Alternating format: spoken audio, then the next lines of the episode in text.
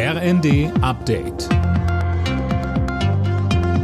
Stündlich neu. Auf den Punkt informiert. Ich bin Dirk Jostes. Tennis-Ikone Boris Becker muss hinter Gitter. Wegen Insolvenzverschleppung schickt ihn ein Londoner Gericht für zweieinhalb Jahre in Haft. Imme Kasten direkt vom Gericht ins Gefängnis. Die zweieinhalb Jahre sind ohne Bewährung. Becker kann noch Rechtsmittel einlegen, muss die Haftstrafe aber erstmal antreten. Nachdem der dreifache Wimbledon-Sieger 2017 für zahlungsunfähig erklärt worden war, hatte er nach Überzeugung des Gerichts seine Finanzen nicht komplett offengelegt, sondern unter anderem den Besitz einer Immobilie in seinem Heimatort Leimen verschwiegen und verbotenerweise hohe Summen an seine Ex-Frauen Barbara und Lilly überwiesen. Der Chef der EU-Grenzschutzagentur Frontex, Legerie, ist zurückgetreten. Hintergrund sind mutmaßliche Menschenrechtsverletzungen an den EU-Außengrenzen. Mehr von Manuel Anhut. Ja, unter anderem geht es um illegale Pushbacks der griechischen Küstenwache.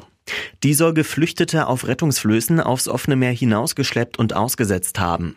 Frontex soll das unterstützt haben und Legerie habe monatelang versucht, das Ganze zu vertuschen. Das zeigen Recherchen unter anderem des Spiegel. Die sogenannten Pushbacks sind nach internationalem Recht illegal, weil so verhindert wird, dass Schutzsuchende einen Asylantrag stellen können. Die Corona-Isolation soll bundesweit nur noch fünf Tage dauern, so die Entscheidung der Gesundheitsminister.